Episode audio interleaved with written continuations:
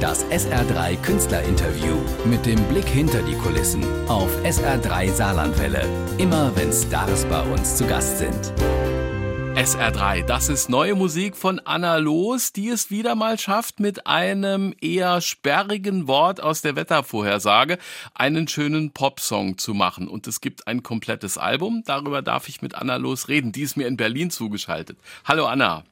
Hallo Christian. Sag mal, wie lange bastelst du mit dem Werkzeugkasten, um den Schlenker zum ersten Soloalbum zu kriegen, damit so Alltagssprache fließt und swingt? Also ehrlich gesagt nicht mit der Brechstange, das kommt dann immer so. Das ist ja meine Muttersprache und irgendwann tauchen immer so Wörter auf, wo ich dann auch denke, ha, wie kommt das jetzt zu diesem Thema hin? Und meistens schon, ich habe so eine Kladde, da schreibe ich immer die Geschichten auf, die sich so bei mir im Kopf äh, kreisen, wo ich so denke, so, ah, das, da könnte ich mal so ein Lied draus machen. Und irgendwo in dieser Geschichte taucht meistens so ein Wort auf. Also mit Kladde geht's los. Wie ist dann der Weg vom Text über ein, ich nehme an, Demo mit Melodie, bis die Bandversion dann fertig ist? es fängt an mit einer Kladde und beim Album Das Leben ist schön habe ich mir überlegt, ich würde gerne ähm, so ein bisschen über meine Gefühlswelt ein paar Songs schreiben und dann habe ich für, für so ich würde sagen, die stärksten Gefühle, äh, die ich so bei mir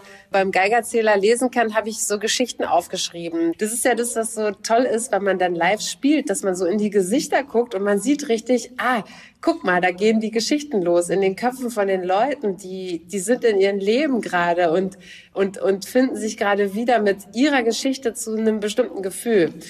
Und ähm, das Ganze packe ich dann in Demo. Und mit dem Demo gehe ich dann zu meinem Produzenten Mick Schröder und äh, dann kommt einer nach dem anderen, werden die Musiker eingeladen. Also geht natürlich los bei Sönke mit dem Schlagzeuger. Und dann probiert man halt rum. Also das ist alles handgemacht. Äh, da ist kein einziges Sample dabei. Das haben alles die Instrumentalisten quasi eingespielt. Das Leben ist schön, das ist das Titelstück. So Abtempo auf das Leben, aber nicht nur seit dem Kinofilm, den es gibt, ist schön ja so ein bisschen mehrdeutig. Ähm, wie wichtig ist dir der Albumtitel? Ähm, sehr wichtig. Also ich habe gemerkt, während ich diese Geschichten so aufgeschrieben habe, dass ich selber mich leichter gefühlt habe. Und ich habe auch gemerkt, dass ich mich als Mensch, also ich bin jetzt 52 Jahre und die Zeit, wo ich dachte, oh, da liegt jetzt ein Problem vor mir, ah, scheiße, wieso ich und wieso macht der das und wieso hat die das gemacht und so, die sind so ein bisschen vorbei bei mir. Ich, ich habe festgestellt, dass ich Probleme, schwierige Zeiten, äh, Kackhaufen, die auf einmal vor mir liegen. Ich feiere die so ein bisschen. Ich denke mittlerweile, wenn sich so ein Ding vor mir auftürmt, so, ah, interessant. Was willst du mir wohl als Lektion jetzt beibringen? Ich bin schon ein bisschen gespannt darauf. Ich freue mich mittlerweile auf Probleme und daher muss ich sagen, gehören die für mich zum Leben mehr als dazu. Also das Leben besteht eben nicht nur aus rosaroter Zuckerwatte, sondern eben zum größten Teil aus Hindernissen. Und das ist das, was das Leben spannend macht. Und ähm, ohne Schmerz äh, keine Freude und ohne Freude kein Schmerz. Das ist ja so ein bisschen so, ne?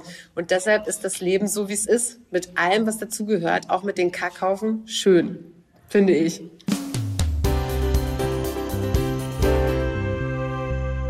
Das Leben ist schön, die neue CD von Anna Los, unser Album der Woche und wir reden drüber.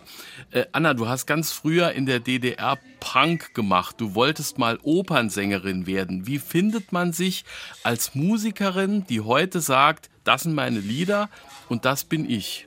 Ich glaube, das ist so ein Prozess. Ich denke auch, das ist ein Prozess, der immer in Wandlung sein wird. Also ich glaube, dass das nie aufhört. Also ich kann mir vorstellen, meine Kinder werden ja langsam groß, die gehen langsam aus dem Haus. Meine große Tochter ist ausgezogen, die Kleine ist natürlich mit ihren 15 noch dabei.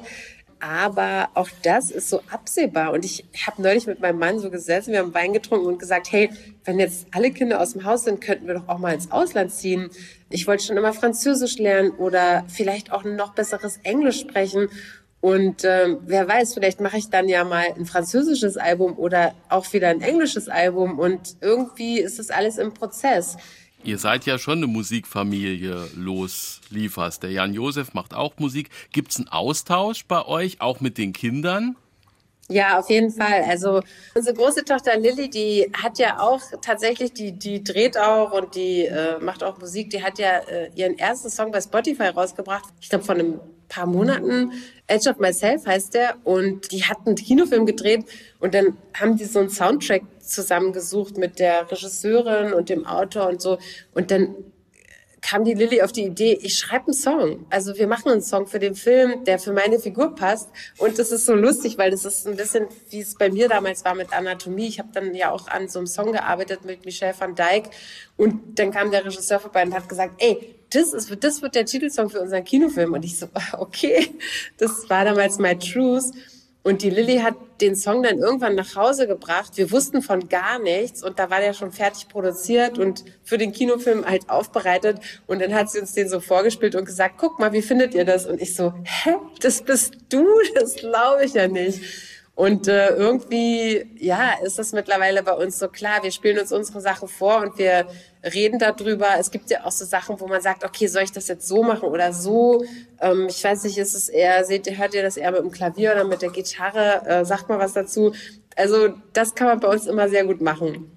Hinter der Nebelwand eine neue Flugbahn, eine schöne Zeile in Sturmpiloten, so eine hm, Wir packen's Nummer. Du packst das ganz gut zwischen Schauspielerei, zwischen Musik und Familienleben. Neulich noch so ein Instagram-Foto mit Helm, Radfahren auf Mallorca und dann wart ihr unter euch. War schön. Ja, war schön.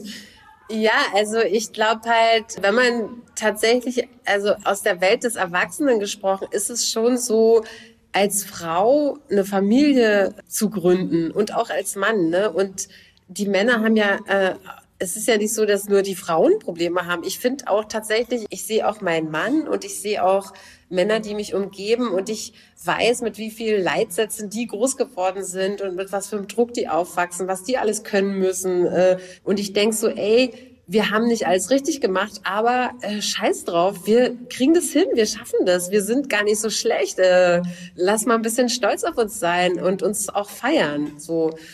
Anna los und Sturmpiloten bei SA3. Ich danke dir und toi toi toi fürs Album. Ja, danke dir auch. Das SR3 Künstlerinterview mit dem Blick hinter die Kulissen auf SR3 Saarlandwelle. Immer wenn Stars bei uns zu Gast sind.